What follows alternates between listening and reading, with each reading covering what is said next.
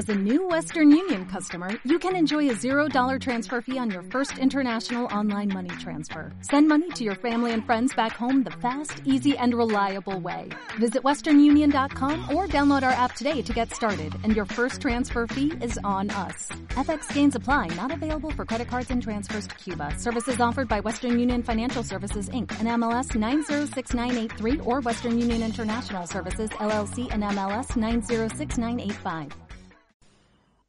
Son las cuatro y media.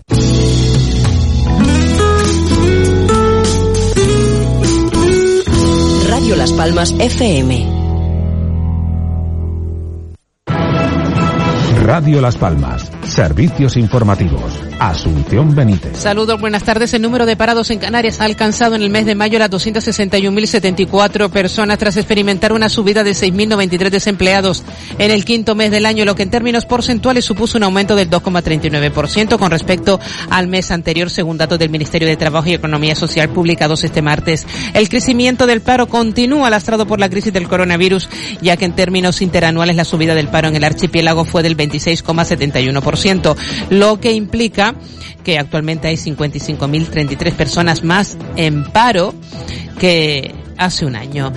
Eh, por sectores en Canarias el paro, el paro solo bajó en la construcción en el mes de mayo donde lo hizo en 908 personas, si bien continúa siendo el segundo sector con más desempleados al contabilizar 25.466 desempleados.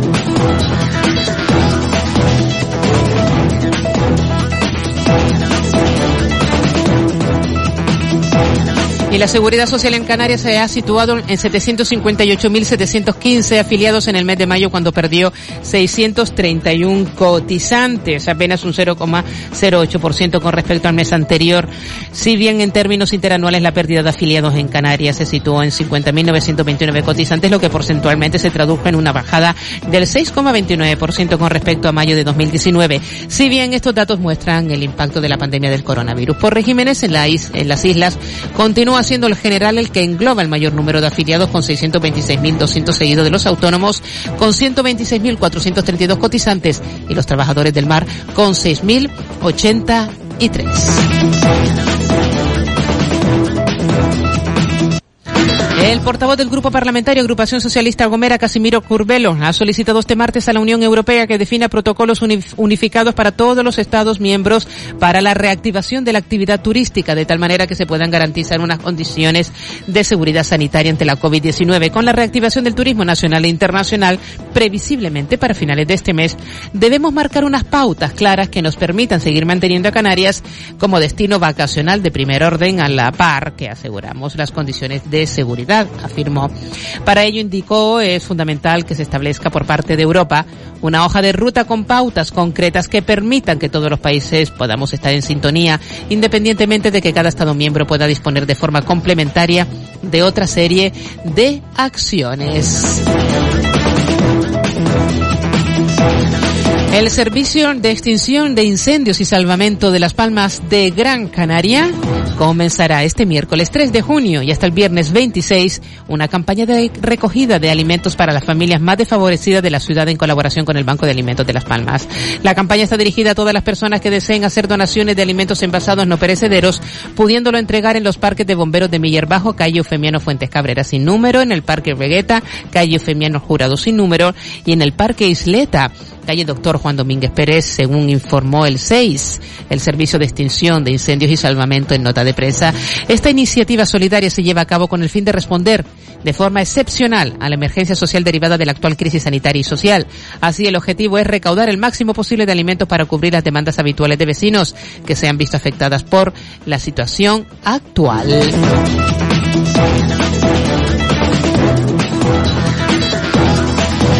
El presidente del Cabildo de Fuerteventura y consejero insular de Turismo, Blas Acosta, ha presentado la candidatura de la Asociación Salvar, el Oliva Beach y su comité de empresa a los premios de turismo Islas Canarias 2020 por su excelencia turística y defensa de sus empleos. Al respecto, indican que la distinción honorífica Premios de Turismo Islas Canarias persigue reconocer la labor desempeñada por personas físicas o jurídicas en defensa, promoción, innovación, renovación o mejora de la calidad o sostenibilidad del sector turístico en Canarias, según informó el Cabildo de Fuerteventura en nota de prensa. La actualidad contada diariamente aquí en Radio Las Palmas. Radio Las Palmas FM.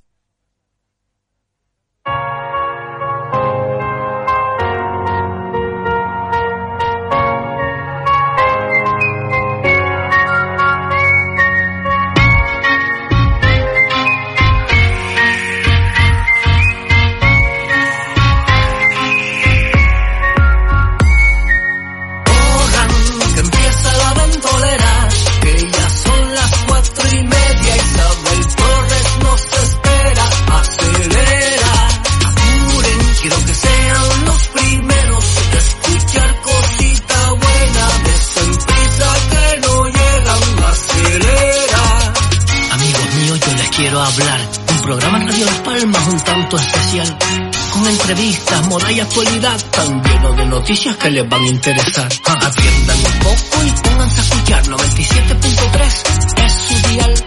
También si quieren, bájense la app, con unos segunditos la podrán sintonizar. Son muy divertidas, todas sus sesiones, el tapete y el café, cargadito de emociones.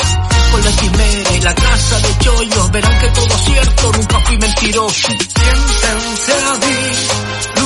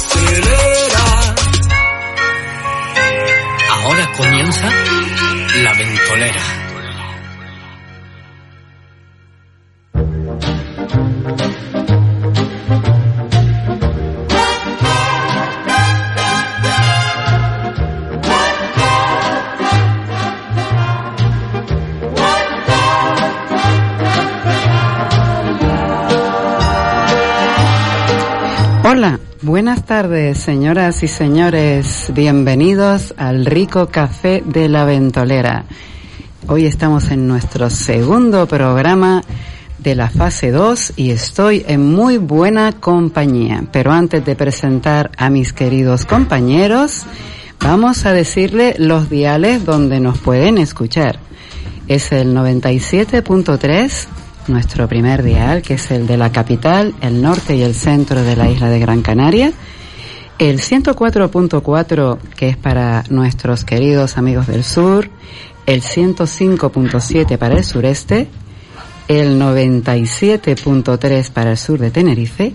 Y también nos pueden escuchar en directo desde nuestra página web www.radiolaspalmas.com o sino también en nuestra app, la de la Palmerita Dorada.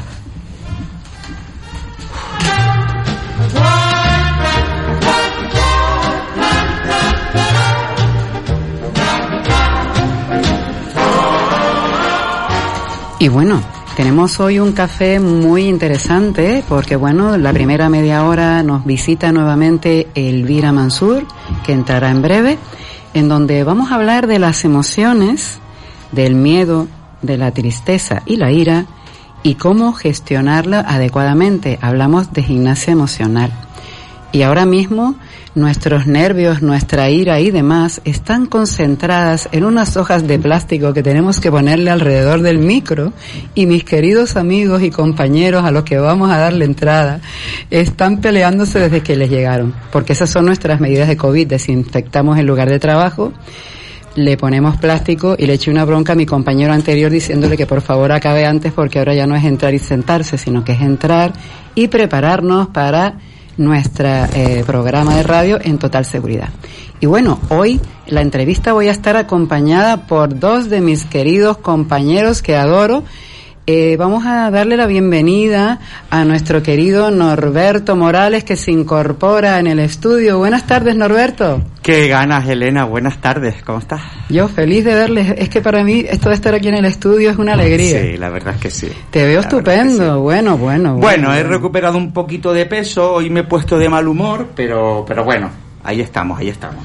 Pues bienvenido y además hoy Norberto va a introducirnos un tema muy interesante que es la transformación digital. Le haremos muchas preguntas, chicos. Elvira también se va a incorporar con nosotros eh, hoy durante todo el programa, con lo cual eh, la tengo aquí, pero espera que voy a darle la bienvenida a nuestro querido, a nuestro queridísimo Gregorio Viera. Gregorio, buenas tardes. Buenas tardes, Elena. Yo he encantado de compartir otra vez el micro y sobre todo tener a, a Norberto enfrente y no de frente.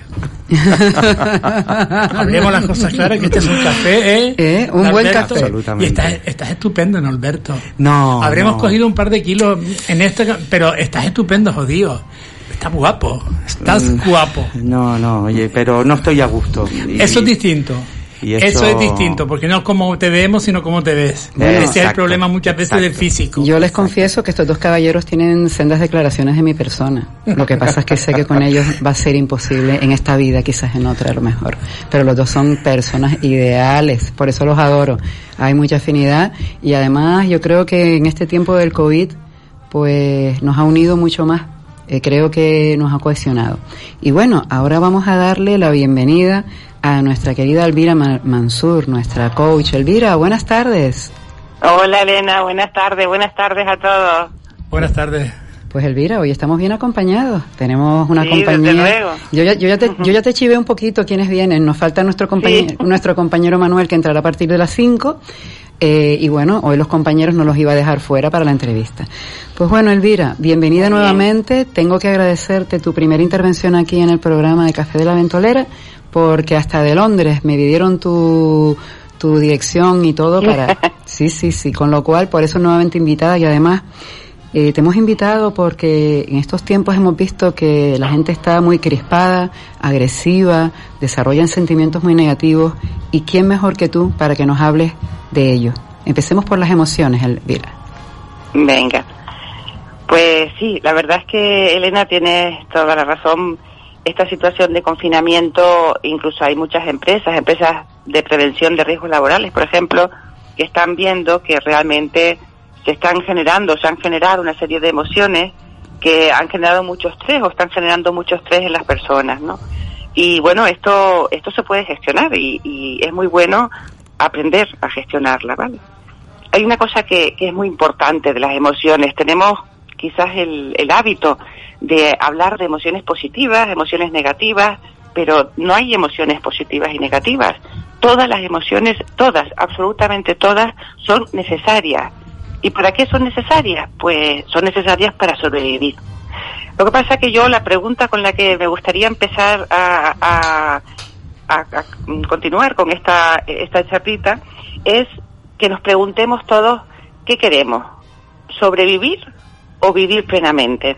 Porque para poder vivir plenamente eh, hace falta aprender a gestionar las emociones, aprender a gestionar el estrés malo, porque el estrés también tiene una parte buena. Sí. Entonces es muy importante que tengamos muy presente que, nuestra mente está muy preparada para sobrevivir, porque cuando vivíamos en las cavernas eh, teníamos que reaccionar de una forma muy rápida, porque si no, nos moríamos. Entonces ahora ya no vivimos en las cavernas. Bueno, algunos no sé, pero la mayoría no vivimos en las cavernas. Y entonces, pues tenemos que, que tener eh, mm, resultados más adaptativos en la gestión de, de nuestras emociones. ¿no? Y es muy importante, en general, tener presente que la gestión de emociones implica acción. Las emociones muchas veces, por ejemplo, sobre todo el miedo, es una emoción que nos paraliza. La tristeza a veces también paraliza.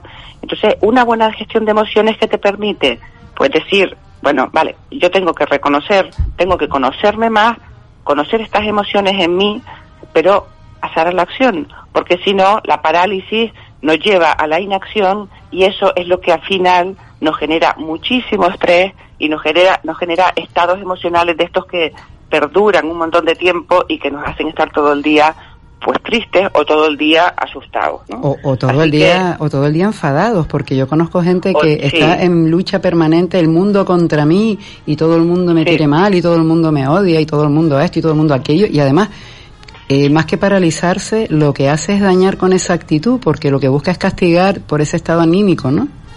Exactamente, sí, exactamente. Fíjate, cuando, cuando en este caso, en el caso del enfado, cuando me refiero a parálisis me refiero a no hacer nada, es decir, mantenerte, como muy bien dice, en un estado permanente de enfado, ¿no? Que además hay una cosa que, que también tenemos que tener presente de cómo funciona nuestra mente. Nuestra mente tiene la cualidad de, si puedo, le echo la culpa a otro. Exacto. Entonces, claro, el enfado que ese que comentas, pues se, se, se va engrandeciendo porque la culpa siempre es de otro. Y precisamente esta emoción que puede ser un enojo, puede ser un enfado, puede ser ira, puede ser rabia, que todos más o menos van rondando de lo mismo, en realidad tenemos, tendríamos que aprovecharlos como una fuerza motivadora, motivadora de que de buscar esa solución que arregle este te- esta, lo que a mí me, me- me causa la rabia. El cambio. Y claro, ese cambio tenemos que aprove- tenemos que aprovechar esa fuerza para cambiar. ¿no? Pues Elvira, mm, que, eh, Norberto quería preguntarte algo. Le voy a Sí, dejar, claro. le voy a dejar porque es su primer Sí. día. Elvira, buenas tardes.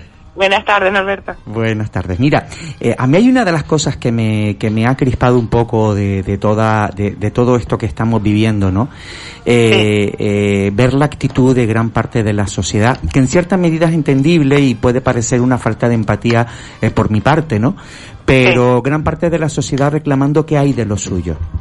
Eh, Claro. ¿Cuándo me van a solucionar esto? ¿Cuándo? ¿Y cómo, y cómo hay eh, eh, una actitud por parte de la sociedad eh, un poco sin, a- al menos sin la visión, porque la capacidad Sí. yo creo que la tenemos, ¿no? Sin la visión Sí. de decir, también es parte de mi responsabilidad de que salgamos de todo esto, ¿no? Eh, a mí me gustaría, eh, desde un punto de vista de las emociones, si podrías un poco explicarnos todo esto, ¿no? Sí. A ver, eh, claro, eso, eso, eso es, es el fruto de la no gestión de emociones, porque a nosotros nadie nos ha enseñado a gestionarlas. Claro, en esa situación que tú describes clarísimamente, porque es la que todos estamos viviendo, hay dos opciones. Es o yo tiro por lo mío, o todos tiramos por lo nuestro, que no es la opción que, que más adaptativa, porque además tenemos que pensar que nuestra mente eh, está preparada para adaptarse a las situaciones. Pero claro, si, si no somos capaces de, de adoptar la, la, la posición de, oye, voy a centrarme, ya sé que lo estoy pasando mal, pero aquí tenemos que ser solidarios, ¿no? Eso requiere un ejercicio, un ejercicio que, a ver, por ejemplo, en los medios de comunicación estamos viendo muchos ejemplos de Sí. esto.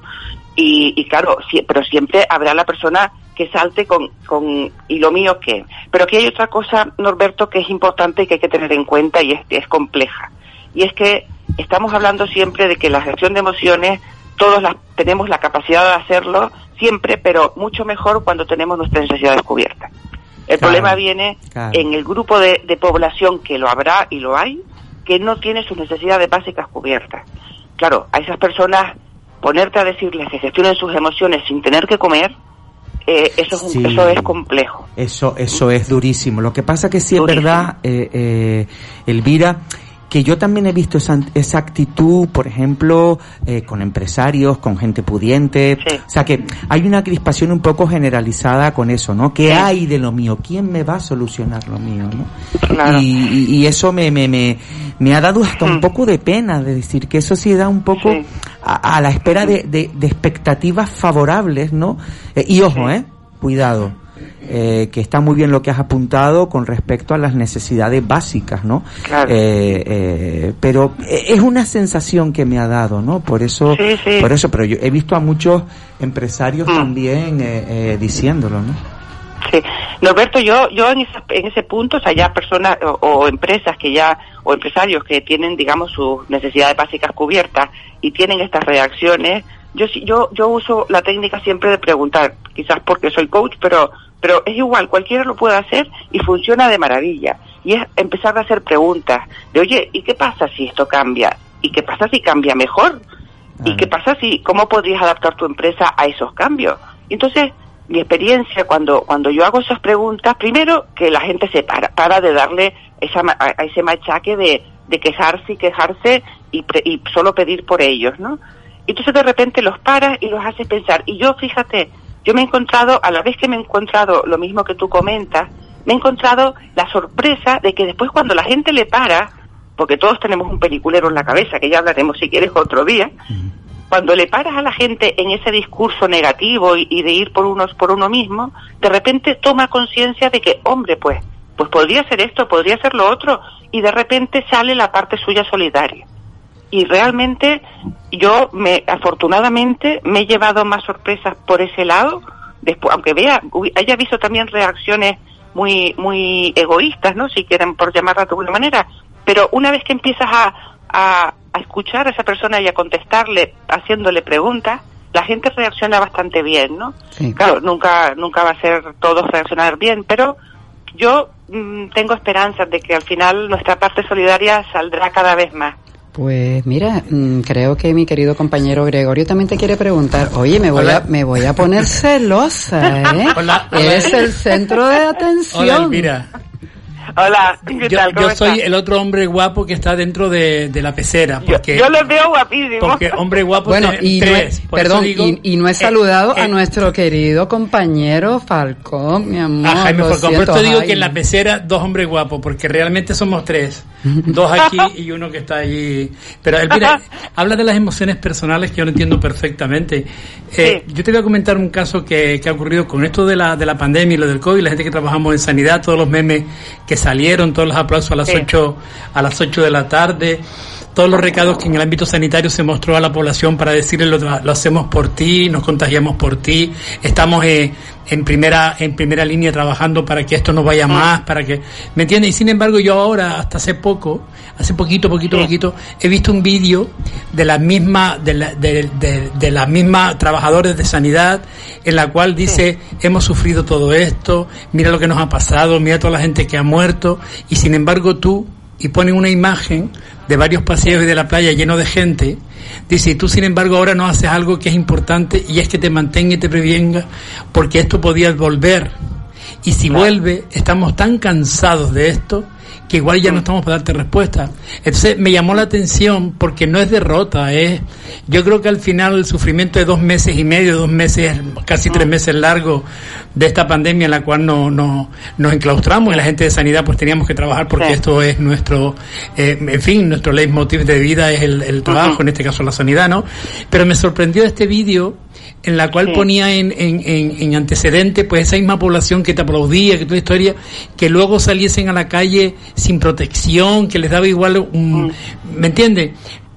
¿Cómo gestionamos, cómo gestionamos desde el ámbito individual es verdad que lo tiene que hacer cada uno, pero luego en el ámbito mm, colectivo, cómo somos capaces mm. de gestionar esto para que esto no se nos vire, para que para que lo que sentimos ahora no sea hartazgo de la población y no el, mm. cariño que recibíamos antes.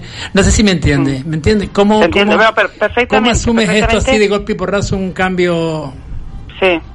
No, no, pero mira, esto es importante, me parece importantísimo. Primero, quiero darte mil gracias eh, por estar allí, porque pocas pocos pocas ocasiones serán suficientes para estar agradecidos a todos vosotros, ¿no? No, no, no, por Dios, estamos... No, no, te lo digo absolutamente en serio y, y, de verdad que yo soy farmacéutica, aunque no tengo no, no, tengo oficina de farmacia, pero pero soy muy sensible al tema. Entonces, yo eh, opino una mi opinión personal es una es una es es la siguiente. Por un lado está lo que comentas del vídeo, eh, lamentablemente, o sea, yo me he dado cuenta de que, mira que se ha dicho de veces, ¿eh? se ha dicho hasta la saciedad cómo se tienen que aplicar las medidas de, aislamiento, las de desinfección, todo. Pero la gente, a pesar de eso, parece que no comprende. Entonces, eh, hay una cosa que, nos guste o no, parece ser que funciona, y esto es un tema de marketing, que no sé quién ha hecho este vídeo, pero es cierto que a veces los, los vídeos que son un poco un poco impactantes, aunque parece que, que están como que, dan, que son feos, porque decirlo, al menos a mí me parecen feos, o pero que cuando se cargan algo bonito, que es el caso de ahora, ¿no? La gente que tanto aplaude, después resulta que, bueno, pues parece que eso tiene es eficaz como a, nivel de comunicativo, ¿vale? Eso es por un lado, igual que hay esos esos eh, esos mm, vídeos o que ponen cuando hacen anuncios, perdón, de pidiendo ayuda para para ONGs te ponen unos, unos, unos anuncios horrorosos. Sí, porque- pero a veces porque- es porque eso se ha demostrado que es eficaz. Sí, sí, sí, es eficaz una, es que una, es una sacudida emocional. Algo así, algo así. Lo que pasa que en el tema de las emociones, yo personalmente creo que eh, tú ha- hablas de colectividad y de, pe- y de individualidad. Yo pienso, yo, yo pi- o pienso que la colectividad somos una suma de individualidades. Y entonces, es lo, lo más efectivo es que los que estemos todos los que estamos concienciados y tenemos muy claro cómo se ha de- cómo debemos de actuar porque es incre- es muchísimo más importante creo incluso que, que hasta ahora el, el que la desescalada no cabe en un rebrote. Pues lo que es muy importante es que cada uno cuando vaya por la calle con amor importantísimo con amor no con recriminación le diga mire ¿sabe que es mejor que, es que la, la mascarilla le tape la nariz? porque yo de eso me he encontrado ni te cuento cuántas entonces, esas pequeñas interacciones con amor, ¿eh? porque eso sí que es un punto importantísimo, porque si no la gente se siente agredida. Entonces, yo, yo que además tengo cierto genio, las primeras veces lo hice con un poquito de no amor y me llevé un, un zapatazo en la cara. Eh, y entonces cuando dije, no, no, esta no es la manera. Y, y entonces cuando lo dices con, con cariño, con, oye, ¿no crees que sería mejor? De repente la gente, para mí, es la forma que, que más funcionará de, de cara a, a que la colectividad al final acabe haciéndolo bien. Y al final todos somos colectividad y si todos o muchos hacemos esto, se contagiará. Y creo que eso será muy efectivo porque cada uno tiene su círculo de familiares, amigos y eso pues como una red, una red enorme que al final seremos todos y que tenemos que irlo haciendo así. O por ejemplo, eh, mm, yéndote, apartándote, haciendo pequeños gestos para que la gente tome conciencia. Entonces cuando lo que, esto para mí es como un poco el educar emocionalmente a la gente y no eh, con la con la represión, ¿no? Que es lo que estamos muy acostumbrados, ¿no? Yo- Porque no funciona. Yo te quería Y lo otro yo creo que sí. Yo te quería preguntar por qué algunos ciudadanos adquieren el papel de policía. Es decir, ahora mismo hay. Lo de los epidemiólogos lo puedo entender, pero lo de los policías, es decir, eh, yo puedo decirte a título personal que hay cierto personaje en Vegeta que está controlando que los est- restaurantes tengan las mesas que tienen que tener, que tengan el aforo que tienen que tener, que si se sale una cosa está llamando ya a la policía, está recriminando a todo el mundo. ¿Tú no crees que eso verdaderamente es un- una actitud absolutamente destructiva para él y para los Es demás? que es inútil, es inútil. Esa actitud solo crea rechazo. Lo que pasa que, que, Elena, la gente tiene mucho miedo. Eh, entonces, claro, como, como comenté antes, nuestra mente está preparadísima para decir la culpa es de otro. Y entonces, ¿qué pasa? Que yo tengo miedo. ¿Y cómo lo saco? Pues eh, echándole la culpa y recriminando a todo el mundo, sea quien sea, quien sea esa persona, ¿no?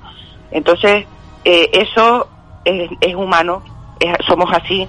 Por eso es muy importante el reeducarnos emocionalmente y saber que el problema del miedo es que le tenemos miedo al a nuestro miedo. Porque lo más importante del miedo y de otras muchas emociones es conocerlas, aceptarlas, expresarlas y después pasar a la acción y, y parar y, y- y solucionarla. Yo, por ejemplo, le digo, cuando el, uno de los vídeos que hice por el COVID era ese de, de decir, la, el parar, cuando tienes miedo ahora por esta situación, por si me contagio, qué pasará, y con cómo estará mi salud, la de mi familia, pues la solución está clara. Las o sea, lo único que tenemos clarísimo en esta en esta pandemia es que las medidas de aislamiento y de desinfección funcionan. Y que eso es terriblemente muchísimo más importante ahora que estamos en la desescalada. Que también tenemos que decir que estamos de enhorabuena. Creo, creo que hace seis días que no hay que no hay ningún ningún fallecimiento más no Bueno, eso lo hablaremos porque hay cierta discrepancia con las cifras. Elvira, nos quedan dos minutos para este bloque, de todas formas te vas a quedar, con lo cual vamos a jugar con ventaja en este campo, con lo cual seguiremos alargando un poquito.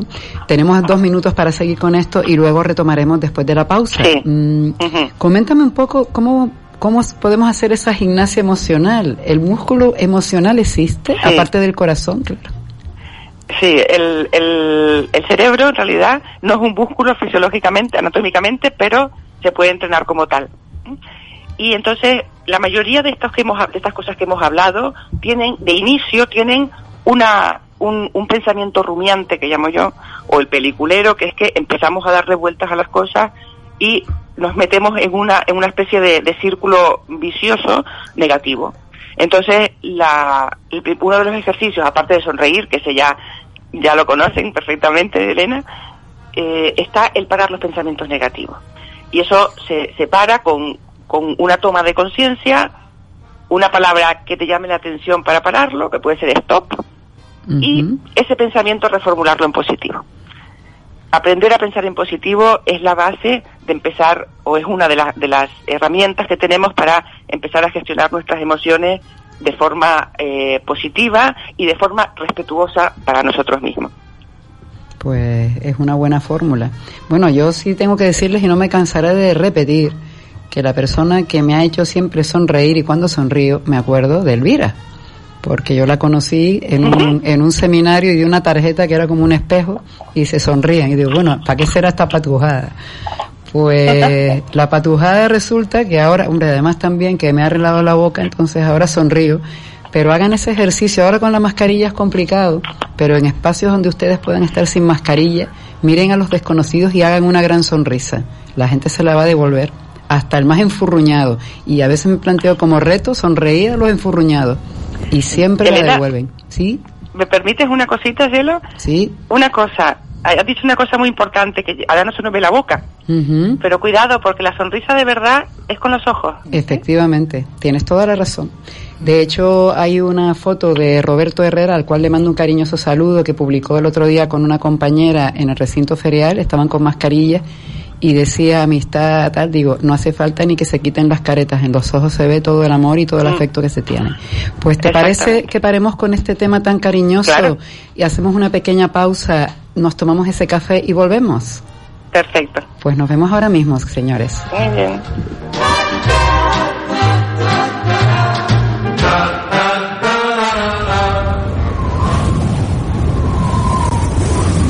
La Ventolera con Isabel Torres. ¿Necesitas hacer una página web? Weblaspalmas.es. ¿Quieres estar en las primeras posiciones de Google? Weblaspalmas.es. Estamos a la vanguardia en tecnología para el desarrollo de páginas web de última generación. Visita nuestro estudio y te asesoraremos sin ningún compromiso. Confía en la empresa líder en Canarias. Entra en weblaspalmas.es. Según los expertos, la mejor forma de limpiar de bichos un gran espacio es dejar que circule el aire. Por eso Alisios es tan seguro, porque es el único centro de Canarias abierto de arriba a abajo. Un espacio para pasear, comprar y divertirse abiertamente con tu familia, con todas las medidas de protección. Alisios, 100% abierto. Vive Alisios. Esto es local, esto para las islas, esto para península y lo demás para extranjeros. Se acabaron tus problemas. Llama a General Courier, mensajería y transporte urgente. 902-196-287. General Courier. Controla tus envíos a través de nuestra web en generalcourier.es. Exclusiva zona clientes. General Courier, Grupo de Coexa. General Courier, 902 196 287. Llama ya. General Courier. Si buscas una solución en marketing digital, tu solución se llama Ocra. Publicidad en redes sociales, revista digital, fotografía profesional, cobertura de eventos. Ocra. www.octaviocraus.es. Contacta con nosotros en las redes sociales y en el teléfono 608 91 42 38. Ocra, partner oficial del grupo Radio Las Palmas. Humor, alegría, entretenimiento. Cada día, en las tardes, La Ventolera, en Radio Las Palmas, con Isabel Torres.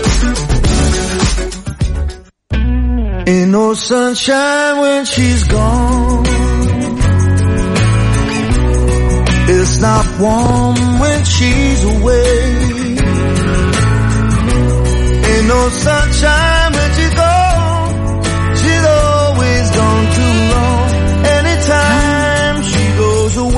Muchísimas gracias Jaime por esa canción maravillosa. Aquí ahora vamos a saludar a nuestro querido Jaime Falcón. Jaime es nuestro hombre orquesta. También Cataiza le decía el hombre pulpo, pero yo le llamo más el hombre orquesta porque eso de hombre pulpo suena un poco, un poco raro. Como animal de compañía, tocón, no, pues bueno, es el hombre orquesta que ha estado durante toda esta cuarentena eh, solo ante el peligro asistiendo ordenadores, micrófonos en hogares ajenos, volviéndose loco, coordinando llamadas de teléfono. El trabajo de los técnicos de la radio a veces es muy, muy eh, ignorado. Y desde aquí le mandamos también a nuestra María Jesús un cálido abrazo y a todos aquellos, sean cámaras en las televisiones, sean eh, técnicos de sonido en las radios, que además gracias a ellos hemos estado informados continuamente, aparte de los periodistas a pie de calle, todas esas personas junto con los sanitarios nos han, nos han dado una sensación de seguridad y normalidad. Y a todos los demás les mandamos un caluroso saludo desde este café de la ventolera. Y bueno, no sé si mi querida amiga está todavía por ahí, Elvira. Sí. Ah, bien, Estoy aquí, sí, querida sí. Elvira. Pues bueno, después de hablar, estamos aquí ahora mismo hablando y seguimos con el tema que por eso los bandidos siempre se cubrían, eh, se cubrían los, eh, los ojos, eh, perdón, la boca, para que, y, pero realmente los ojos, estamos hablándolo ahora cuando estábamos por fuera, los ojos también revelan que tú puedes estar sonriendo y luego tener una mirada de hielo, ¿no? Sí, sí. Es más, hay una sonrisa que se llama la sonrisa de Duchenne, que es la sonrisa auténtica, la que mueve los músculos de los ojos. Efectivamente. Eso lo estábamos hablando también. ¿Me permites un segundo que vamos a saludar a nuestro compañero Manuel Cabrera? Don Manuel, buenas tardes. Doña Elena, buenas tardes. Bienvenido. Cotertuliano, buenas tardes. Buenas tardes, Manolo. Hola Manolo, ¿qué tal? Norberto, ¿qué tal? Aquí estamos. Bien, bien, bien. Un día maravilloso parece que hace hoy. Sí, en verdad que iba a venir una dana, no la dana internacional, sino que iba a venir una dana y la dana creo que se ha quedado en la Será a península. partir del jueves, decían. Eh, Bueno, pues yo creo por los visos no lo sé. Eh, eh, Manuel, tenemos a Elvira que se incorpora con nosotros a nuestra mesa. Si te parece, vamos a terminar, vamos a dar diez minutitos más con el tema de Elvira porque ha sido tan sabroso. Aquí los compañeros le han preguntado, me voy a poner celosa. Me parece que Bueno, me- esto último, esto, Me esto voy a- me- que, que, que- he oído, si fuera tan- con tanta certeza lo último que he oído, pues debiera darle un curso a los jueces porque así lo tendrían mucho más fácil a la hora de terminar las testificales en los juicios. Hola, Manuel. Pues Nos mira- ahorraríamos muchas sentencias injustas, ¿eh? Pues Elvira, mira, un nicho de mercado y servicio, formación de coach para los juri- para para los, los jueces. Ah, para los jueces, porque los abogados siempre tenemos que, según lo que nos toca, defenderlo, ¿no? Pero Bueno, si bueno, la Manolo. Bueno, bueno, Manolo. en la boca determinan, pues... Bueno, bueno, Manolo, bueno, Manolo. Manolo. Algunos abogados necesitan también que le hagan un curso de coach. Tómalo. Yo, a- No, no, no lo digo por ti, eh, no lo digo por ti, Dios me libre. No, no, no, no, no me doy por aludido, pero es que es normal, habiendo 6.500 y pico colegiados ejercientes en el Colegio de Las Palmas, pues te puedes imaginar, ¿eh? Ah, Eh, y en España no te puedes imaginar, eh, tenemos más de cinco o seis veces eh, abogados, eh, mm, muchos más de los que tiene, por ejemplo, Francia, ¿no? Pues Manolo, bueno, decimos que Elvira, tiene la iglesia. Manolo, decimos que entonces Elvira haga, eh, haga estos cursos para todos los operadores jurídicos, que queda fino y queda bien. Claro, claro. No, no, no. Claro, Eh, es, una, es- es- es- es una sugerencia. Pues nada, Elvira, luego te paso el teléfono aquí del compañero. Pues mira, ya, ya te, te vamos a fichar, ¿eh? te vamos a fichar. Bueno, vamos compañeros, vamos a darle los últimos 10 minutos a, a Elvira para que termine con su, con su bloque y después ya entramos a todo este café sabrosón porque vamos a tocar desde el, los- el tema tecnológico, desde la bajada del paro, desde Estados Unidos que está puesto en un estado de sitio, de esa relación supuestamente amorosa que tiene ahora Ciudadanos con el, con el gobierno. Por favor, qué café, qué café. Así que Elvira, nos callamos la boca y por favor, coméntanos. Ella se ríe. Ella se ríe. Es que lo estamos pasando muy bien. Esto, es que los cafés. No, yo también. Nosotros somos muy serios, pero tenemos ese punto de humor inteligente. Lo que pasa es que bueno. Cielo, la risa es muy serio, es algo muy serio, ¿eh? Hay que tenerlo presente. Exactamente, y además es más difícil hacer reír que hacer llorar. Ayer lo, di- lo, lo dijeron en el programa de los Metomentó, a lo que les mandamos un cariñoso beso a nuestros agentes de la transgresión y de los que se meten con todo. Pues nada, Elvira, sigue tu cariño. Coméntanos, ¿cómo podemos Mira, a mí- ejercitar ese músculo? A mí me gustaría eh, eh, decir cuatro cositas de, de cada una de estas emociones, del miedo, la ira, la tristeza, porque yo creo que son las, las que muchas de las reacciones que comentaba Norberto y Gregorio creo que responden a, esta, a, a estas, estas emociones que no, no están gestionadas ¿no? de forma adecuada. Entonces, por ejemplo, con el miedo, eh, lo que comentaba Norberto, ese de, lo- de los empresarios que dicen esto, creo que fue Norberto que lo comentó. Eh, a veces hay que uno tiene que mirar para adentro y decir, oye, pero ¿qué, qué, a qué tengo miedo yo exactamente? Y afrontar el miedo, mirarlo de frente y solucionar eh, no no lo que está lo que está saliendo, que siempre lo que sale es la culpa de otro o me- que me lo solucione otro, sino mirar para adentro para ver qué puedo hacer yo para solucionar este miedo y sobre todo aceptarlo. Porque ¿qué pasaría si vivimos plenamente a pesar de nuestros miedos? Entonces hay que aprender también a, a reconciliarnos con estas emociones que siempre las hemos tachado de desagradables, ¿no? Que lo son, pero que tenemos eh, que aprender a convivir con ellas y a gestionarlas bien, ¿no? O sea que Con respecto a la ira, Sí, exacto, la ira te iba a preguntar. Sí. Sí, con respecto a la ira, tiene como un- la- parece que es una de las emociones que, que es más difícil verle una parte positiva, ¿no? Pues fíjate, hay un estudio muy reciente que dice que las personas que viven con un cierto nivel de enfado o de enojo son más optimistas. Y son más optimistas ¿por qué? Porque pasan a la acción, porque no se quedan ahí paradas revolcándose en su ira o en su rabia o en su enfado, sino que pasan a la acción y lo expresan y, los, y buscan la solución, ¿no? Incluso eh, esa, ese nivel de enfado, incluso de rabia y de ira, eh, disminuye la violencia porque si lo gestiona bien es una herramienta para una para, para hacer una buena negociación Una válvula, una, que- válvula de escape. Norberto quiere preguntarte tu última pregunta. No, no, no, no, no, no es una pregunta, solamente una observación. Que yo practico la falsa ira. Eh, eso- esto es, sí, sí, sí, esto es gracioso porque, porque yo, vamos, ya- a, mí me dan un soplido y me, y me estampan contra la pared. Yo no, yo no sé, yo no sé pegarle a nadie, ¿no? Pero tengo la habilidad de, por ejemplo, yo me encuentro un tío así muy fortachón, muy chal, y yo me pongo, ¿qué? ¿Qué? ¿Qué, qué, qué pasa? Te doy, te doy con la mano abierta. Y siempre que lo hago, me digo, que se lo crea, que se lo crea, que se lo crea, por favor, que se lo crea. Y ahora no tenemos tiempo, pero una vez me vi en, en la zona de Mesa y López, en un follón con un chico que estaba acosando a una chica, Ajá. eh, que menos mal que nos pudimos meter en un taxi, porque luego yo le dije a ella que yo no soy capaz de pegarle, pero claro, yo me encaré con el otro y el otro se lo creyó, pero luego ya venía así. ¿no? Mm, Así que hay, que hay que tener cuidado. Sí, hay que tener cuidado, sí. Hay un, un componente de, de esta emoción, del enfado, que tiene que ver con hacer preguntarte con quién estás enfadado realmente. Porque muchísimas veces el enfado es con uno mismo. Y hay que aprender a tener un comportamiento asertivo, es decir, respetarse a uno mismo mucho.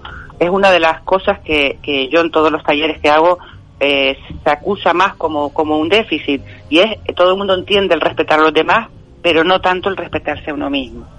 Y ya para acabar, de la tristeza. Eh, ¿Cuántas veces, qué es, lo, qué es lo que se dice con más frecuencia cuando estamos con alguien que se nos pone a llorar? No llores. No llore. Pues, señores, yo propongo, oye, llora. Decirle, llora todo lo que quieras. Porque es que es una forma de desahogarse. Eh, es muy curioso porque yo, yo investigo mucho, ¿no? Y me pongo, a, cuando todas las veces, todas las veces, todas, ¿eh? Que he hecho el llora todo lo que quieras, de repente, a los pocos segundos, la persona se calma. Y sin embargo, cuando le dices no llores, se pone a llorar más. Claro. Entonces, yo, y además que es muy bueno llorar, no tenemos que rechazar, pero hombres y mujeres, todos, tenemos que ser capaces de expresar nuestras emociones, sean las que sean, porque además eso nos permite conocerlas, aceptarlas y después pasar a la acción y, y buscar la solución. Pero aceptarlas con asertividad. Eso es importantísimo, sí señora Elena. El respeto a uno mismo, la asertividad, el componente para mí más importante que tiene es que respetas a los demás, claro, pero también te respetas a ti mismo. Y cuidado porque eso es lo que a veces eh, siempre lo dejamos para el final. Y no, y no puede ser porque al final uno acusa, si no se respeta a sí mismo, al final eso le pasa factura. Pues señores, Elvira, te vas a quedar con nosotros. Creo que te Sí. vamos a invitar al concierto, chicos. ¿Qué le parece que invitemos a Elvira una vez al mes y que nos dé esta, este remanso de paz agradable? Y bueno, y ya la próxima vez, cuando estemos en la fase 3, no sé si ya en la fase 3 podemos, te- podemos tener más gente en el estudio. Nunca- Genial, por mí lo, ve- genial, claro. lo veremos. Esta me me está diciendo aquí, es que yo me, me estoy aventurando. Y bueno, Sí, sí. pues vamos a hablar de la fase 3.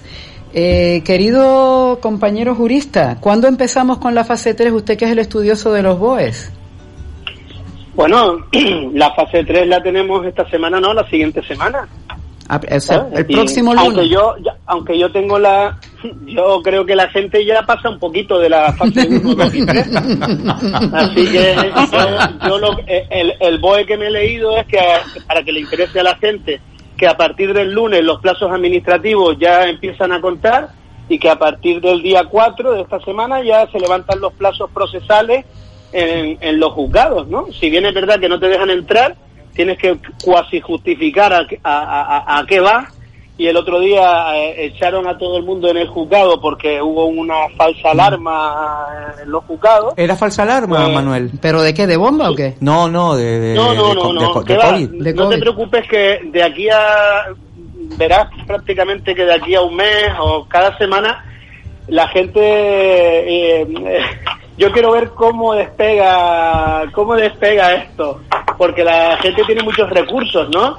Y entonces con que alguien se ponga a toser un poquito en un juicio o antes de una declaración o algo No des ideas, no des ideas, que No, nos, nos van a acusar de instigadores. Vivimos en un, en un país latino. Esto ya, antes de que salga la norma, ya la gente está viendo cómo, cómo no, cómo poder saltársela, ¿no?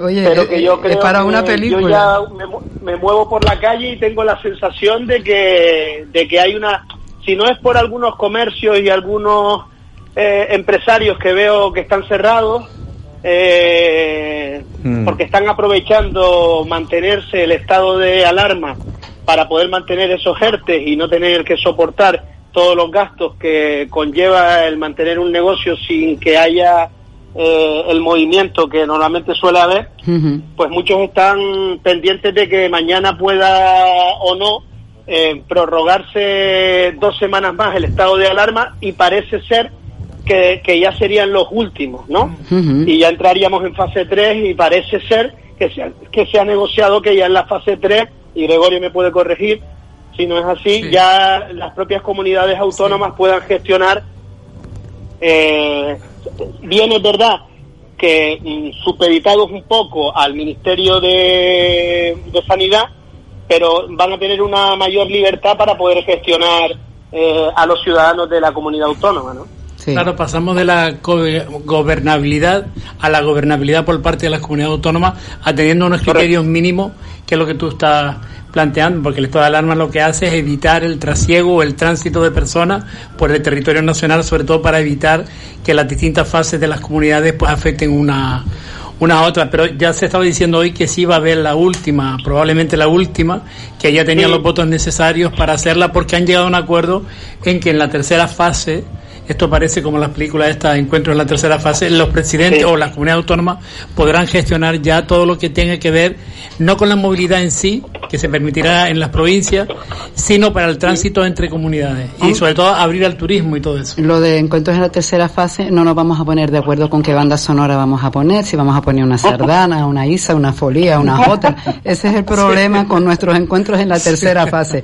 Por lo pronto ya vemos que hay un idilio amoroso entre ciudadanos y el PP se está retratando porque está apoyando a Vox. ¿Qué, piensan de eso, mis queridos amigos y amigas? Empiezo yo, Gregorio. Bien, yo, estoy, yo, yo me estoy divirtiendo mucho con esto porque mm, salió la encuesta del CIS hace 10 días y al único partido al que le daba aumento de, de, de diputados era Ciudadanos. Oye, y Ciudadanos no se quejó de la, de la cocina de Tesano. No. no dijeron ni mu. Y todo el mundo, o sea, todos los expertos en, en marketing político y politólogos decían que el cambio de actitud en Ciudadanos evidentemente le estaba beneficiando. Y claro, era lógico, ya, si te pones a actuar igual que los otros dos, siempre vas a perder porque eres el más joven, mientras que si te empiezas a diferenciar y te vuelves al centro, que es la gran estrategia que da votos en España, vas a empezar a recuperar el terreno eh, perdido, ¿no? Pero no se quejaron eh, y han ido, han ido a más. Es verdad que, que, que a Inés Arrimadas, yo en cierta medida me alegro porque hay una mujer detrás de un partido. ¿Vale? Y porque ella al final se ha encarado a todo ese sector muy de derechas que había dentro del partido, que llevó al partido a la deriva a la que lo llevó. Y ahí al final poco a poco ha ido imponiendo su manera de ver cómo hacer las cosas, ¿no? Entonces me estoy riendo mucho porque ya hoy cuando ayer ya se anunció, ya anunció Ciudadanos que iba a apoyar lo siguiente, el siguiente estado de alarma, o sea que este estado de alarma, que es el último que parecía que iba a ser tremendo, resulta que sin problemas ha salido por parte de todos. Es que creo que esto evidencia que realmente si todas las partes quieren, además que es que es un objetivo común, que es a lo que vamos en nuestro café, nosotros somos absolutamente todos, cada uno va por, por, por, su, por su historia y por su tema, y aquí nunca nos hemos pegado piñazos, hasta Inma, a la que le mandamos un besito grande que viene la semana que viene, hasta con Inma, eh, eh, que ella dice, pues por una vez estoy de acuerdo con Gregorio, por una vez, Mm. aquí siempre hemos dialogado y hemos mantenido posturas sin tirarnos los trastos a la cabeza. Aparte, es maravilloso, fíjate. Eh, y, y ya con esto acabo. Eh, hoy, hoy, ha habido una crisis en el gobierno de la Comunidad Autónoma de Madrid.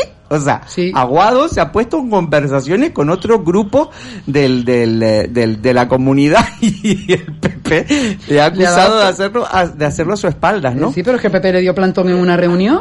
Sí, sí, pero bueno, ya, ya se están enfrentando, o sea, ya, ya- ya se están enfrentando, ¿no? A mí lo que me preocupa no solamente, bueno, Inés Arrimada ha ido un poco yendo al lado de aquella gente de su propio partido que le decían que tanto radicalismo ha ido a la derecha, pues para votar Ciudadana votas PP o votas Vox, ¿no? Claro. Pero también sabe lo que ha hecho, mira lo que ha hecho la derecha, ha puesto como lenguaraz en el hemiciclo a una mujer que es cayetana, que ahora llaman las cayetanas, sabes que hay un término eh, americano para hablar de ese tipo de mujeres que, que son las impertinentes, las que llegan y dicen lo que dicen, que llamó terrorista y hijo de un terrorista al, al vicepresidente segundo, que tú puedes comulgar o no con, con, con, Claro, con Pablo Iglesias, no tiene nada que ver. pero llegar al límite, antes estaba Hernar- Hernando lo que lo hacía en el, en el hemiciclo, ahora tienen a, a Cayetana, ¿no? A la marquesa. Entonces yo digo que cómo hemos llegado a este nivel de emposeñamiento de la política en la cual no nos respetamos, porque tú puedes estar de desacuerdo conmigo, pero solamente en el, en el arco parlamentario tiene que haber que es el respeto a la palabra y sobre todo a- al otro o a la otra, pero que ahí se insultan, tú los oyes, ahora que el hemiciclo está vacío y se eh, dicen de todo. barbaridades. Elvira, ¿entiendes? creo que tienes que hacer otro curso más. para, los- mismo. para los políticos. Yo creo, yo creo que Elvira, yo- Elvi- pero Elvira, que lo paguen ellos de su salario. Eso, eso. Hombre, claro, Sí, sí, claro, que no claro, hagan un cursito público que luego pague con dinero público y aquí van ellos y nosotros nos quedamos colgados. Pero que le dé comisión a Elena, Sí, porque sí. Elena le está buscando a Elvira trabajo en todos los sectores. Elena Bueno. tiene de mí todo lo que quiera. Bueno, queri- que- querido, tú sabes que yo también a ti te, te tengo pensado algunas cosas. A Gregorio menos porque está en el sector público y tiene, tiene la ley de incompatibilidades que tiene Además, que ser exclusivo. además, Además, exclusivo. pero nosotros los, los autónomos y los que nos buscamos la vida, pues tenemos, Mm. tenemos que hacer lo que se llama networking. Bueno, querido, oye Elvira, no has dicho nada, te has quedado como siempre observando calladita ahí. Ella está apuntando ya para ganar clientes. Es muy interesante. No, pero yo, yo, estoy, yo a mí la política me causa cierta tristeza, porque yo pienso que este tema tenía que haberse afrontado con- como un tema de Estado, en el cual todos tendrían que haber estado al sí o sí. Y, y a mí cuando veo lo que veo, que, mm, bueno, que, que es como para, como para irte al baño y vomitar, pues... Tú pues sabes, que- tú sabes lo que tenían que haber hecho los políticos, haber tomado el ejemplo de los canarios, en que una marca de chocolatinas canaria Tirma y un refresco local Clipper Sí, ganaron por goleada a todas las marcas, que no voy a decir, ya he hecho publicidad gratuita de esas dos marcas, lo siento Héctor, eh, eh, ganó por goleada a todas las empresas de chocolate del mundo y de que todos a una.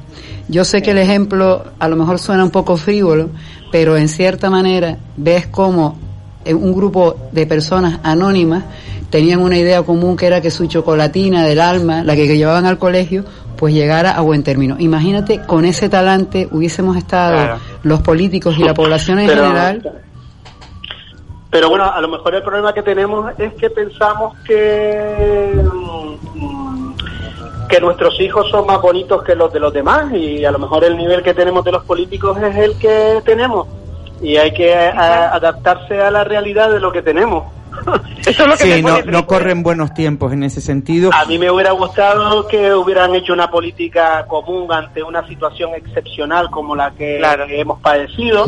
Pero bueno, pero la realidad es que el nivel de los que tenemos no es solo la de Cayetana, sino que yo cuando oigo hablar a veces a Pablo Iglesias, pues lo veo con una chulería que evidentemente demuestra que no tiene ninguna experiencia en, en política de, de que cuando tú oyes hablar es como cuando vas a los juicios y ves estos abogados que son muy agresivos a la hora de decir una cosa, pues lo mismo se puede decir eh, de otra manera y siendo igualmente incisivo, ¿me entiendes? Entonces yo creo que el nivel general es el que es y lamentablemente tenemos que adaptarnos a la sociedad que tenemos en este momento y ya nos gustaría que fueran mejores, ¿no? A mí Bueno. me gustaría que las cosas las hubieran sacado por, con, una, con unanimidad y que después, una vez que hubiéramos podido pasar esta, esta pandemia, pues hubieran vuelto otra vez a hacer eh, cada uno la oposición que corresponde y también hay que respetar la decisión que han tenido los ciudadanos. Es decir, si Exacto. ahora están gobernando los que están gobernando, hay que respetarlo y trabajar para poder en las siguientes elecciones quitarle eh, eh, que le voten más gente, no eh, echarse basuras unos a otros. Exactamente. Eso es lo que me da tristeza, ¿no? Pero bueno, yo Es- creo, eso es la gente, sí. vamos a ver una cosa positiva. Y es que todo esto a nosotros nos está haciendo más conscientes. Es decir, yo creo que esta crisis de estos 50 días y todo lo que nos está pasando, que es terrible, y hay más gente que es menos afortunada que nosotros, creo que está haciéndonos recobrar una conciencia como la importancia del individuo, la importancia de ser solidarios. Ahora mismo lo estamos hablando nosotros. Entonces, bueno, yo albergo esperanzas en que, en que yo siempre mm, pienso en positivo, con lo cual creo que mm, los planteamientos, como dices tú, Manuel, serían los ideales. Y yo creo que se está abriendo un periodo de reflexión y nos estamos dando cuenta de muchas más cosas todos. Ay, que me adelante. En ese sentido tenemos que aprender, creo, y a mí siempre me ha gustado, de Alemania. en Alemania siempre han habido pactos de gobierno eh, donde se han llegado a acuerdos partidos de, de- de diferentes siglas. Por eso me gustó mucho lo que dijo Alberto Garzón esta mañana, que le preguntaron en la SER eh, si él eh, pactaría, si pactaría unos presupuestos con ciudadanos. Que yo dije, vaya manera de acorralarlo, vaya manera de acorralarlo. Y él con toda naturalidad dijo, por supuesto, si nos ponemos de acuerdo en, en, en, en las partidas y en, en cómo beneficiamos a la sociedad, ¿por qué me voy a negar yo a...? a- y, y sinceramente yo escuché eso y me dio una alegría enorme. Dije, Dios, es que este es el camino, o sea, Yo lo este escuché es el también. camino. Yo lo escuché también. En, en el, en, en este mismo, en el mes anterior de mayo, el día 5, sobre todo porque me pasaron una grabación que estábamos con Isabel precisamente, recién incorporada que venía ella, venía al programa, estaba ahí haciendo llevando el programa. Yo le comentaba el día 5 en que de una vez por todas la clase política tiene que aprender a ponerse de acuerdo en los temas de Estado. Que ya luego tiempo habrá de decidir si lo hiciste así, lo hiciste asado, porque no de esta manera o de la otra. Y le digo yo, porque si no lo hacemos al final, estamos, eh, estamos fracasando como, como, como, como, como Estado, como país. La ciudadanía no se vería reflejada en esta clase política que a veces tenemos que reflejarnos en ella, porque al final es el reflejo de lo que nosotros hemos decidido, evidentemente. pero, pero yo luego me planteo, podríamos llegar al caso que está llegando, por ejemplo, ahora a Brasil con un presidente de ese tipo que está, en la cual le da igual y que su ministro de Sanidad le llama la atención porque así, y él pasa de todo y mira Bueno, lo que le está eh, ocurriendo, o mira Estados, Estados Unidos, Unidos. lo que le está ocurriendo ahora. Vamos a llegar a ese tipo de países, o, o el, el inglés, que al principio dijo que lo importante es la economía que las personas, y mira cómo y, están. tuvo que darse marcha atrás, o sea, en ese tipo de cuestiones. Yo creo que la ciudadanía no se merece, ninguna ciudadanía se merece tener unos gobernantes que no sean capaces realmente mirar por la piel de la, de quien les vota y de quienes no les vota, porque cuando te votan, yo que fui cuando fui la parte de ser concejal, yo tenía claro que a mí me votaron un número de personas en Telde, pero cuando era concejal ya de la ciudad, sabía que era concejal de toda la ciudad. Exacto. Esa- de quien esa- votaron y de quien no. esa es la Tú no te puedes te puedes representar de un número determinado porque son los que votaron a tu sigla, eso no puede ser. Tú representas a la ciudadanía y como tal tienes que asumir, tienes que asumir los riesgos porque lo decían aquello que en el la carga va en el cargo. Para hay clase política que no. No, no, y, y- Sí. y como comentaba, como comentaba Norberto, yo creo que la postura de Ciudadanos es un partido liberal y la posición que le han dado los españoles es la de facilitar la, go- eh, la Mm. gobernabilidad. Es la bisagra. Entonces yo nunca entendí cuando estaba el señor Rivera que no apoyara al Partido Socialista para buscar la gobernabilidad y obligar al Partido Socialista a tener que pactar a lo mejor con quien no le gustaría en un primer momento. Claro. Entonces yo, Mm. los partidos constitucionalistas y en toda Europa,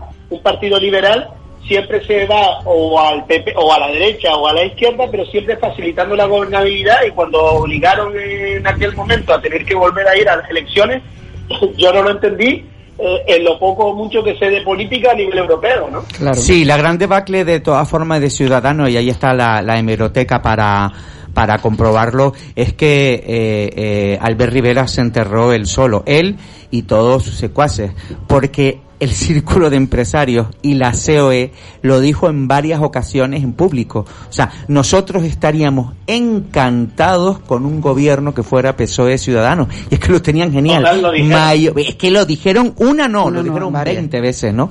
Y eh, Albert Rivera, que no, que no, que no. De hecho, ni siquiera se reunió con Pedro Sánchez. Y Pedro Sánchez, en la época en la que no podía dormir y todas esas cosas que dijo de, de, de, mm, de Pablo Iglesias, en el fondo eh, estaba manifestando también que él en un primer momento se sentía muchísimo más cómodo así, porque seguramente él también tenía sus presiones. Lo que pasa que al final dijo, a la porra, o sea, España me está diciendo que gobierne y yo tengo que gobernar. ¿Con quién tengo que pactar? Con los que me apoyan. ¿Me apoyan por aquí? Pues gobernamos. Y tenemos un, un gobierno de izquierda Claro, tan legítimo no. como cualquiera. Y no deberíamos de asombrarnos porque anteriormente había un acuerdo entre el, entre Ciudadanos y el Partido Socialista, que de hecho la militancia socialista votamos ese pacto, que es verdad que lo votamos como lo votamos, pero lo votamos para formar el gobierno, que luego no fue posible porque la, la izquierda se encargó en el hemiciclo. Eh, la parte de Podemos de que no saliese adelante ese gobierno y volvimos a la elección y fue cuando ahí Rivera cometió el gran error de su vida en creerse que él tenía poseedor de la verdad y no logró, no quería formar gobierno con, con, con Sánchez. Y al final, ¿sabes lo que le pasó? Se enfrentó a todo eso y perdió. Perdió precisamente porque el gobierno que la gente veía más legítimo en ese momento era, tenían suficiente el PSOE con, con Ciudadanos, cuando tenían 57 diputados, que, que lo podían haber hecho. Perfecto. Y no, no lo hicieron y entonces ahí perdió. Bueno, es y, que... y cometió un, y, y perdón rápido, y cometió un doble error, o sea, obvió lo que le dijo la patronal, o sea, nada más y, mana- y nada menos como partido liberal le dijo no a la patronal. Llegó a decir el disparate que él que él haría un gobierno con el PSOE, pero sin Pedro Sánchez, Digo, pero es imbécil. O sea, ¿quién ha ganado las elecciones? ¿Con quién? Pero, pero ahí, veo- ahí voy yo. Yo veo el bajo nivel que existe Mm. en, en los políticos actuales que tienen un ego Es lo que yo iba a muy decir, superior la lucha- a, a lo que es el resto de los ciudadanos. Es que es vergonzoso. La lucha de ego. Pues señores, con esto vamos a hacer una pequeñita pausa, acabamos con la política y vamos a entrar a la transformación digital y a otros temas un poquito más agradables. Les esperamos dentro de un, un, un minutito, un tiquititito. No se vayan, por favor.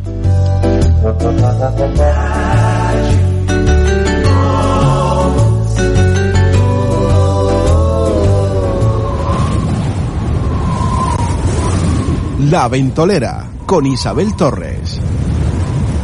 ¿Necesitas hacer una página web? Weblaspalmas.es. ¿Quieres estar en las primeras posiciones de Google? Weblaspalmas.es. Estamos a la vanguardia en tecnología para el desarrollo de páginas web de última generación. Visita nuestro estudio y te asesoraremos sin ningún compromiso. Confía en la empresa líder en Canarias. Entra en weblaspalmas.es. Según los expertos, la mejor forma de limpiar de bichos un gran espacio es dejar que circule el aire. Por eso Alisios es tan seguro, porque es el único centro de Canarias abierto de arriba a abajo. Un espacio para pasear, comprar y divertirse abiertamente con tu familia, con todas las medidas de protección. Alisios, 100% abierto. Vive Alisios. Hola, soy Teo Vega. Te espero cada martes y cada viernes de 6 a 7 y media de la tarde en tu programa Motor Directo. Radio Las Palmas. La radio a tu medida. Esto es local, esto para las islas, esto para península y lo demás para extranjeros. Se acabaron tus problemas. Llama a General Courier, mensajería y transporte urgente. 902-196-287. General Courier. Controla tus envíos a través de nuestra web en generalcourier.es. Exclusiva zona clientes. General Courier, Grupo de Coexa. General Courier, 902-196-287. Llama ya. General Courier. Si buscas una solución en marketing digital, tu solución se llama Ocra. Publicidad en redes sociales, revista digital, fotografía profesional, cobertura de eventos. Ocra. www.octaviocraus.es. Contacta con nosotros en las redes sociales y en el teléfono 608 91 42 38. Ocra, partner oficial del grupo Radio Las Palmas. Hola, soy Alejandro Croisier, psicólogo y creador del programa radiofónico Sentirse Bien. Te espero los lunes y los martes de 7 y media a 10 de la noche, con debates, entrevistas y un análisis profundo de todas esas realidades sociales que viven al margen de los márgenes. Sentirse Bien, psicología y desarrollo personal. Radio Las Palmas. La radio a tu medida. ¿Quieres pasártelo bien? ¿Quieres disfrutar? ¿Quieres escuchar radio fresca, divertida y entretenida? La Ventolera, en Radio Las Palmas, con Isabel Torres.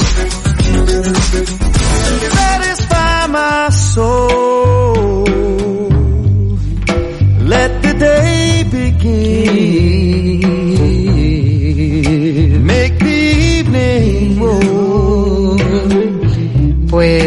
Como me sigan poniendo esta música, montamos el karaoke del café de la ventolera, con lo que me gusta mí cantar.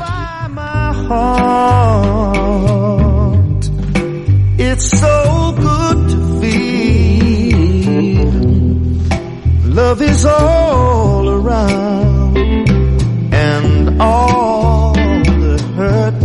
Bueno, y antes de continuar, vamos a mandarle un cariñoso abrazo a nuestra querida Isabel Torres, que seguramente nos está escuchando. Querida, tú sabes que tú siempre estás presente, no te cantaré la canción de Elvis, te cantaré algo más divertido, porque hay que pensar en positivo siempre. Bueno, y estamos hablando de tiempos de cambios, que luego ya le pediré a mi querido amigo que me busque una canción que se llama Wind of Change, Changes, porque creo que vamos a despedirnos con esa canción. Eh, querido amigo, Estamos hablando, eh, esto va dirigido a Norberto. Querido Norberto, tú, y yo siempre estamos en el mundo de los cambios y en el mundo de, de esto, la transformación digital, porque estamos hablando de la brecha digital, pero bueno, mm, también tenemos que hablar de la transformación digital. Cuéntanos un poco que si esto eh, está solamente a medida de las grandes empresas o puede ser una pequeña empresa o hasta nosotros mismos. No, a ver, la transformación digital es una de las grandes oportunidades. Bueno, a ver, la transformación digital en sí, ¿vale? Es una tendencia muy importante que eh, las empresas profesionales en general tienen que tener en cuenta. ¿Por qué? Porque hay una evolución tecnológica. Punto. Eso está ahí. Pero es que además de eso, los clientes, las personas que nos compran, cada vez son más digitales. Eso obliga a que eh, las empresas se tengan que poner eh, a, a- a tono y, y colocarse de tal manera que le den al cliente lo que está buscando, ¿no? En Claro. mejorar su experiencia. Claro, claro, ¿no? Además, date cuenta que ahora mismo el cliente es más inteligente y bueno, si nos estamos dando cuenta con el tema del COVID, que se han disparado las compras online, date cuenta, hablando de este torneo de chocolatinas y refrescos, ha sido todo a través de un mundo digital, o sea que por ahí. Y bueno, ¿y ¿qué herramientas mm, son necesarias para esto, Norberto? Mira, eh, la- la- para, ¿Para para qué la sirve? transformación digital hay que tener en cuenta sobre todo a tu cliente. O sea, quién es tu cliente, qué hace tu cliente y cómo se comporta tu cliente. El cliente tiene que estar en el centro de toda la estrategia eh, de la empresa. O sea, todo lo que hago yo tengo que pensar en mi cliente. Eh, en segundo lugar, tengo que tener en cuenta cuáles son eh, las herramientas digitales eh, que tengo a mi alcance, ¿vale? Y en tercer lugar, lo que tengo que hacer es lo que se llama trabajar la omnicanalidad. La omnicanalidad es súper importante porque es lo que hace que eh, cualquier cliente que se ponga en contacto contigo por los canales que tú pon, que tengas disponibles, la información no solamente esté centralizada, sino se responda de la misma manera. O sea, yo no puedo tener un chatbot eh, o, o un correo o, o un teléfono o un email y, y contestar, contestarte por una po- por un chatbot sí, pero por el email no. Mm, Claro, pero eso se llama una coherencia. De todas maneras, también tendríamos que hablar de lo que es el inbound marketing, ¿no? Que, que eh, es una forma distinta de captar a- al cliente, ¿no? Bueno, cuando hablamos de, de inbound, eh, hablamos de lo que es el marketing de atracción. O sea, eh, se dice que el inbound marketing forma parte de las estrategias digitales y lo que sería el outbound, ahora explico lo que es eso, sería más de las estrategias tradicionales, ¿no? Eh, el inbound es el marketing de atracción. ¿Qué tengo que hacer yo si soy, por ejemplo, una ferretería? ¿Vale? ¿Cómo atraigo yo clientes si soy una ferretería? ¿Vale? Si hago una estrategia outbound, hago publicidad para que me conozcan y vengan a comprarme. Pero la publicidad es suficiente para que me vengan a comprar o, por ejemplo, abro un canal de YouTube donde subo todas las semanas un truco para enseñarte cómo reparar, cómo restaurar, cómo o abro un grupo de Facebook en el cual eh, empiezan a entrar todos mis clientes donde compartimos grupos. ¿Qué me va a ayudar más a vender? ¿Cómo me voy a hacer más imprescindible yo para mis clientes? ¿Porque Obvio. vean un anuncio o porque me vean la marca que les Claro, ayuda? ¿no? Tú conoces una célebre marca de bricolaje que hace eso, que tiene un potente canal, incluso hace seminarios de formación dentro de sus instalaciones.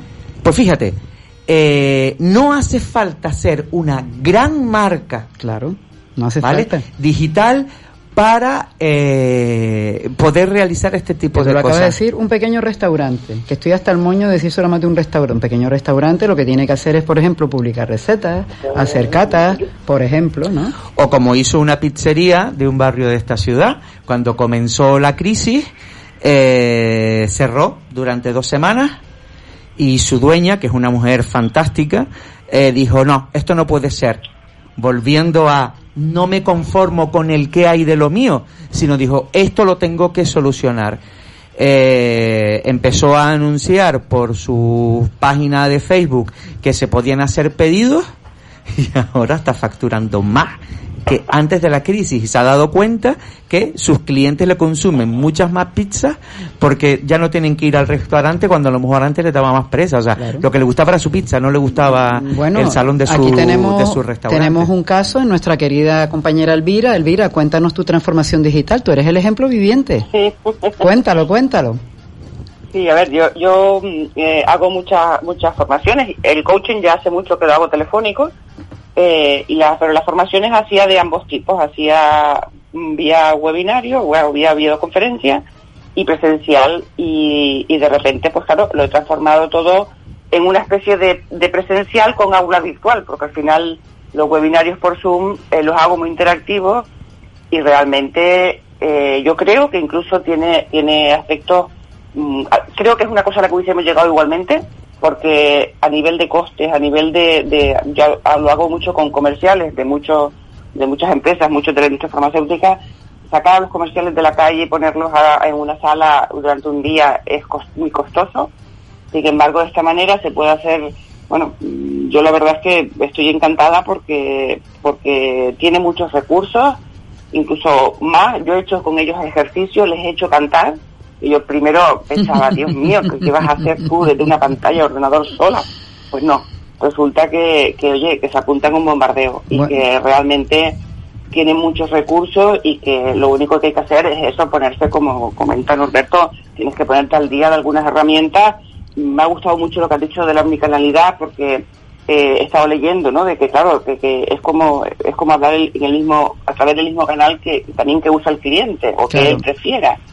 Que a veces uno se, se, centra en uno y, y no es correcto, ¿no? Pregunta y para... la verdad es que Sí, perdona, perdona que te interrumpí. Sigue, sigue, querida. no, digo que en general yo estoy muy sorprendida de, del buen resultado. Evidentemente hay un tipo de talleres que no que siempre presenciales tienen más fuerza, por los que tienes, pero también, por ejemplo, a través de alguna de las aplicaciones que hay para hacer webinarios, hay puedes hacer salas. Yo he participado en una, las que te van poniendo en salitas, tú vas haciendo ejercicios con, con grupos producidos y después se vuelven a unir todos, ¿no? O sea que, bueno, lo veo como con unas posibilidades infinitas aquí. Esto es una pregunta para nuestro letrado, compañero letrado. ¿Usted cree que podría ser posible la transformación digital en su sector? No, no lo creo. De hecho, ya, ya existe porque nosotros presentamos todos los documentos a través del ECNET. Eh, otra cosa es que no se pongan las herramientas adecuadas en los juzgados para que eso pueda ser factible. perfectamente se pueden hacer los juicios telemáticamente con todas las garantías y, y el problema es que no hay herramientas. Ha sido una vergüenza que los funcionarios no hayan podido hacer teletrabajo desde sus casas. Es una vergüenza porque hasta el otro día no estaban yendo los funcionarios a trabajar, hubieran podido estar trabajando perfectamente todos en sus casas. Bueno, es que bueno. eso es palmario, yo te puedo decir el sector educativo porque tengo algunos com- amigas y amigos que son docentes y la gente cree que los profesores mm, han estado cruzados de brazos, pues no, han trabajado más que nunca. Yo de hecho estoy dando clases en formato en formato virtual y les puedo decir que trabajas mucho más porque además tienes que estar más encima, tienes que motivar más, tienes que tener muchísimo más y de hecho imagínense lo que dice, bueno, hemos estado un buen ratito, digo, señores, ustedes tienen estipuladas seis horas de clase, están dando tres y se están quedando.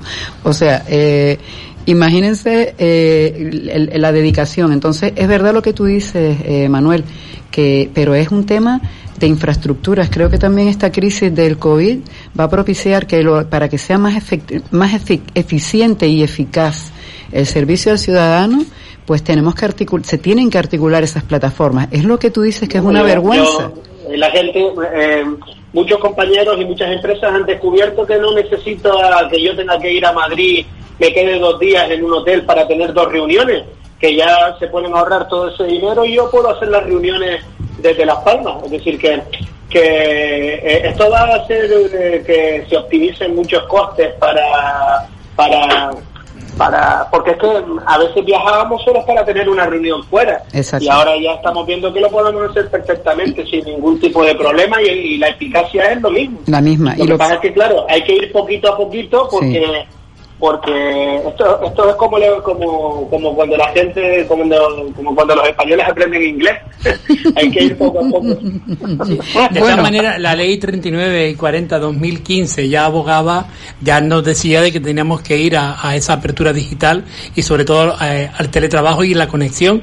Pero como tú dices, Manuel, hemos ido tan lento Claro. que, por ejemplo, yo en mi casa soy capaz de conectarme a través de una VPN con mi ordenador en el trabajo y hacer el trabajo, pero evidentemente mi trabajo es imposible que lo haga desde mi casa, tengo que estar presencialmente allí. Pero, pero mi marido, por ejemplo, que trabaja en la tesorería, él está haciendo teletrabajo y hace todo el trabajo a través de aquí, pero es verdad que nos ha cogido con el pie cambiado porque la ley de- obligaba a tener durante unos años determinados las conexiones con las administraciones públicas para evitar duplicidades, porque lo absurdo es que una administración te pida unos datos como contribuyente y después otro te pida otro, te lo pide, pero ya lo tiene usted, cójalo usted donde lo tiene, ¿no? Y entonces hemos ido tarde. Yo creo que el COVID nos ha enseñado, eh, eh, eh, nos ha curado de si estamos en pañales, en cuanto a conexión y en cuanto es más brecha digital que el salto digital, que es el que tendremos que hacer ahora, porque realmente las conexiones, si fuesen buenas, Norberto, pudiésemos hacer todo eso, daríamos un salto cualitativo y cuantitativo en las comunicaciones personales y sobre todo para este tipo de, de acciones a nivel laboral. Acabas de comentar la brecha digital. La brecha digital existe. Yo les puedo comentar que nosotros hacemos reuniones periódicas, los profesores, y bueno, vamos comentando eh, los temas. Hay personas que no tienen un ordenador en casa, porque lo que ha pasado es que, ¿se acuerdan que en un momento el gobierno financiaba, tú podías comprabas un ordenador y te lo financiaba? O sea, te, te daba la mitad.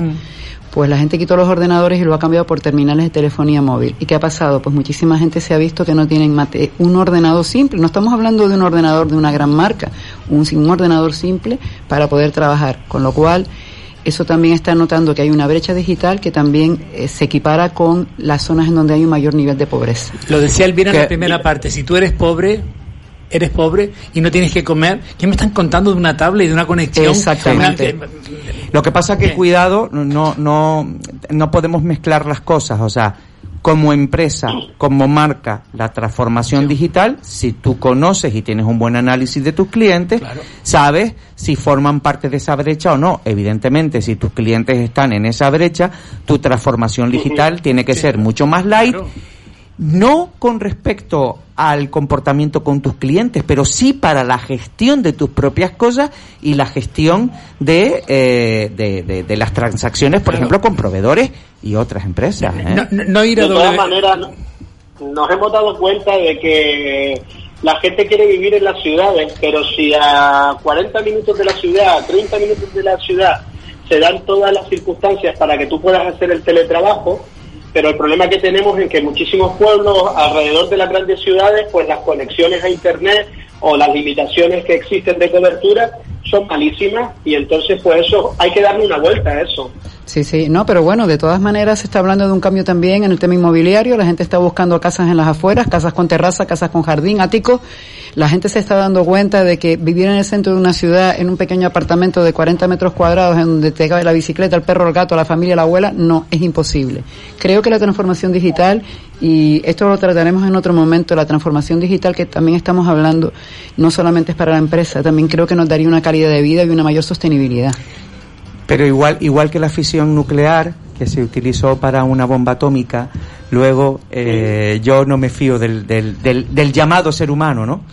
Eh, porque la semana pasada nos tiramos las manos a la cabeza con, con el cierre de Nissan en Barcelona y el cierre de Nissan está mucho más relacionado con el sector del automóvil, con los datos de Nissan al cierre del año pasado y con ser una de las primeras mar- marcas que tiene una fábrica totalmente automatizada con robots y ahí lo dejo.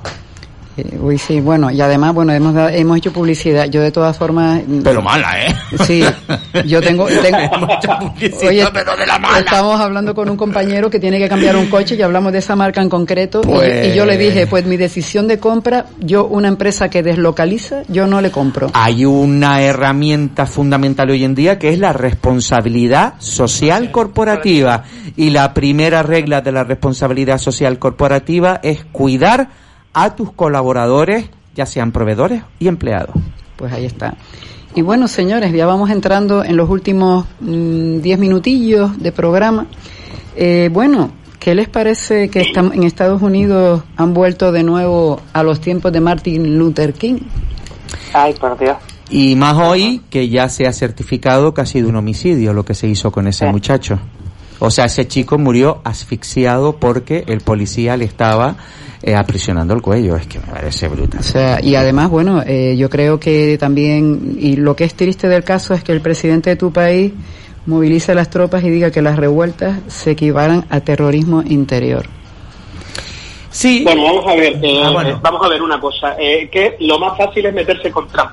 Vamos a ver, eh, está claro que está certificado que es un homicidio imprudente. Es exactamente igual que alguien que bebe alcohol, coge un coche y se lleva por delante a alguien. ¿vale? Entonces, eh, yo he oído a Trump eh, hace dos días diciendo que, que- que estaba totalmente en contra de lo que había pasado con este señor. Ahora sí, bien es verdad que, que Trump tiene las formas que tiene, pero lo que no se puede hacer es que las manifestaciones, Elena, la gente se dedique a que tu coche si está aparcado o tu, o tu local comercial o tu casa eh, le peguen fuego y, y, y rompan Claro. los cristales, que hagan manifestaciones, que se personen Pero- como acusación particular, que hagan todo lo que tengan que hacer y que lo planteen en las próximas elecciones y que le ganen a Trump. Pero Manolo, pero que, pero- que vamos, pero que no vamos a cambiar a Trump. No, pero Manuel- ni yo. Sí, pero Yo Manuel, no estoy de acuerdo este- con Trump. Yo no estoy de acuerdo con Trump, eh, Gregorio, pero lo que no puede hacer es que si tú, porque tú te seguro que tú cuando te manifiestas, Gregorio no va, rompan- no va rompiendo coches por ahí, ni va rompiendo cristales, ni nada de nada, ¿no? Yo, yo me cambio hasta la peluca. Yo- no, pero yo lo que te quería comentar es con respecto a esto. Yo creo que, que esta muerte es una muerte más de lo que se añade arriba, lo que está sufriendo la población negra en Estados Unidos por esa discriminación galopante que hay de una Y de, un- latino. de Y una latino. sí sí Y latino, latino, sí. de una raza blanca que se cree hegemónica y a la época de Ku Klux. El problema que tiene Trump es que no sabe él no sabe eh, eh, los tiempos estos él no lo sabe gestionar. El- Elvira, Él no lo un sabe- curso para Donald no, Trump. no, no lo sabe no lo sabe no lo sabe gestionar Online. porque lo primero que se le ocurrió decir porque es verdad es verdad que la policía no hizo nada no arrestó a este no lo puso en al policía nada sino lo dejó así y la gente se empezó a rebelar porque pero sabes lo que más le, le cabreó de, de todo esto Manuel fue que Donald Trump Sí, dijo sí. que los gobernadores izquierdistas de los, de los estados que, que donde había ocurrido esta historia, le dijo de todo. Le dijo que si ellos no son capaces de, de parar la revuelta, le mete la policía, la, la Guardia Nacional. Y entonces empezó a atacar precisamente a gobernadores. Es muy, Trump, es muy Trump. Y claro, le metió la culpa a todo el mundo. Y encima tiene la, la, tiene la picaresca o la picardía de salir con una imagen, con una Biblia en la mano, como diciendo yo, ¿me entiendes? Este tipo de cuestiones que tú dices, este tío está loco, ¿eh? Este tío está loco, pero este tío loco, igual que Bolsonaro y el Putin en Rusia, van a hacernos a nosotros un lazo en el mundo. Y Erdogan. que no- y Erdogan. y Erdogan. No, me faltaba Erdogan. Nos va a hacer un lazo en el mundo, Elvira. que el lazo nos va a anudar, vamos, el cuello no, lo siguiente. Eh, La varias cosas. Estamos en, un momento, eh, estamos en un momento global donde Sí. hay, hay una fuerza tan... Cuando pasen los años, dentro de 10... Pero, pero es que sí es verdad, que, que estamos en un momento global. Lo que pasa es que esperar que Trump no sea Trump es, es que es algo... Aunque yo creo que, que ha perdido casi 10 o 15 puntos de, po- de popularidad. eh, Eso es lo que era cabreado, semana. sí, sí, es que ha perdido Está 10 preocupado, puntos. debe estar Vamos. preocupado, ¿eh? Si me dejan decir una cosa, a, a mí me hace mucha gracia porque siempre decimos Trump, Trump, Trump, Trump. Detrás de Trump hay muchísima gente que lo apoya y que le ha votado. Punto número uno. Punto número dos.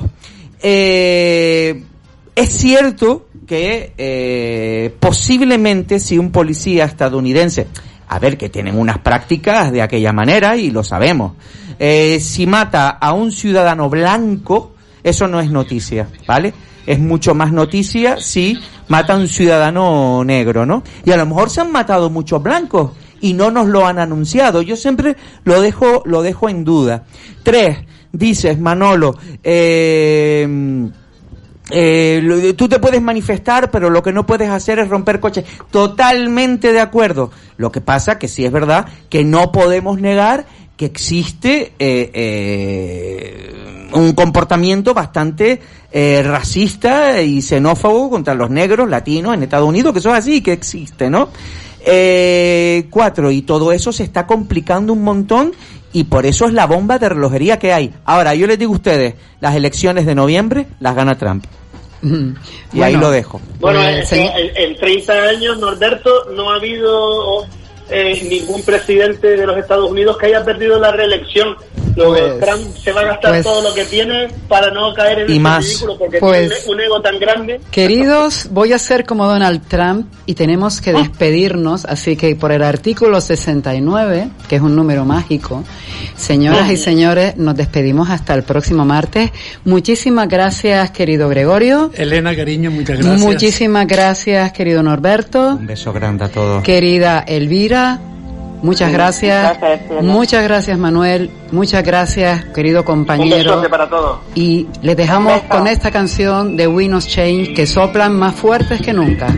Y mañana María San Ginés con la ventolera Happiness. Follow the